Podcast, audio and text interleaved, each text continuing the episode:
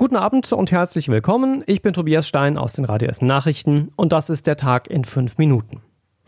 Das Coronavirus hat uns weiter fest im Griff, aber es gab heute überregional auch zwei gute Nachrichten dazu. Zum einen hat der Technikkonzern Bosch nach eigenen Angaben einen Schnelltest für das Coronavirus entwickelt, der in nur zweieinhalb Stunden Ergebnisse bringt. Bisher dauert das oft mehrere Tage. Schnellere Tests sind für viele Experten ein wichtiger Schritt, um das Virus weiter einzudämmen. Südkorea hat zum Beispiel mit flächendeckenden Schnelltests aus Sicht vieler Experten eine vorbildliche und erfolgreiche Strategie gegen das Virus gehabt.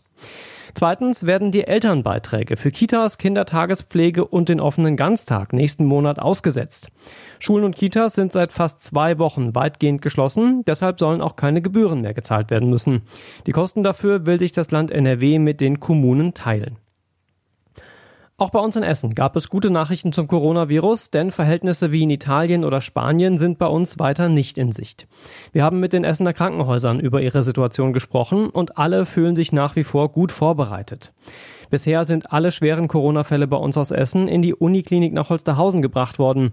Da sprechen die Verantwortlichen aktuell noch von normalem Alltag, aber auch von der Ruhe vor dem Sturm. Die Kliniken Essen Mitte in Huttrop haben auch noch Kapazitäten, weil viele Behandlungen erstmal verschoben wurden. Und im Alfred Krupp Krankenhaus in Rüttenscheid werden aktuell weitere Betten für Beatmungspatienten vorbereitet. Alle gehen aber davon aus, dass es nicht so ruhig bleiben wird und auch Oberbürgermeister Thomas Kufen hat sich in unserer Radio Essen Sondersendung ähnlich geäußert.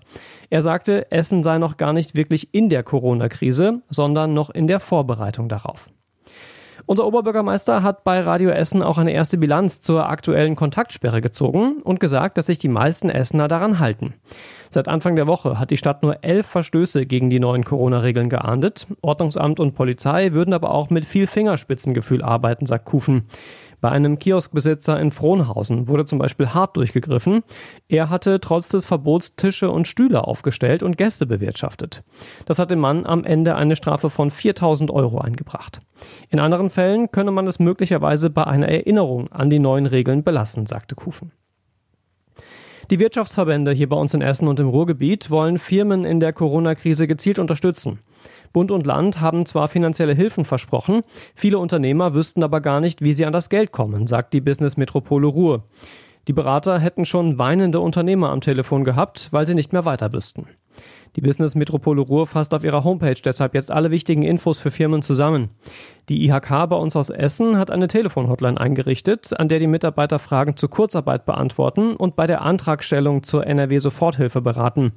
Die Essener Wirtschaftsförderungsgesellschaft will unter anderem in den sozialen Netzwerken helfen. Unter dem Hashtag Essen arbeitet zusammen können Unternehmer ihre Erfahrungen austauschen und voneinander lernen. Details zu den jeweiligen Hilfen findet ihr auf radioessen.de.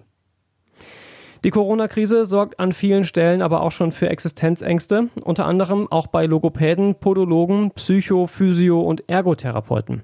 Sie dürfen zwar medizinisch notwendige Behandlungen weiter durchführen, trotzdem haben viele Praxen aktuell Einbußen von bis zu 80 Prozent. Viele Patienten würden Termine absagen, weil sie Angst hätten, sich anzustecken, sagt eine Praxis in Rüttenscheid. Manche wüssten auch gar nicht, dass die Praxis überhaupt weiter arbeiten darf. Ein Physiotherapeut aus Überruhr sagt, Patienten müssten sich keine Sorgen machen. Auch unter normalen Umständen hat er viele Patienten in Altenheimen und deshalb immer ausreichend Schutzausrüstung da. Für seine Praxis hat er jetzt trotzdem Kurzarbeit beantragt, genau wie viele Ergotherapeuten, Podologen und Logopäden, mit denen unsere Radio Essen Stadtreporter heute gesprochen haben. Der zuständige Verband fordert für all diese Praxen Ausgleichszahlungen von der gesetzlichen Krankenversicherung oder dass sie unter den Rettungsschirm der Regierung gestellt werden. Zum Schluss noch eine Meldung von einem absoluten Gewinner der Corona-Krise. Das gibt's auch. Das Autokino in Berge-Borbeck. Es hat eine Sondergenehmigung der Stadt und ist aktuell fast jeden Abend voll, sagt Kinochef Frank Petschak. Die Leute wollen einfach nur raus. Es gibt nichts anderes. Wir sind die einzigen, die hier für zwei Stunden noch ein bisschen Spaß machen und äh, den Leuten helfen, halt ein bisschen den Kopf frei zu kriegen bei dieser Krise. Es dürfen allerdings maximal zwei Menschen in einem Auto sitzen. Die Tickets gibt es nur im Internet und die Snackbar bleibt geschlossen. In das Autokino in Berge-Borbeck passen 500 Besucher. Die Vorstellungen von Bad Boys for Life und die Eiskönigin 2 am Samstag sind aber schon ausverkauft.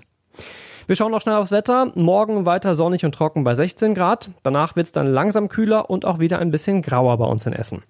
Die nächsten Nachrichten hier aus Essen hört ihr morgen früh um 6 bei Radio Essen. Erstmal jetzt aber einen schönen Abend und bis morgen.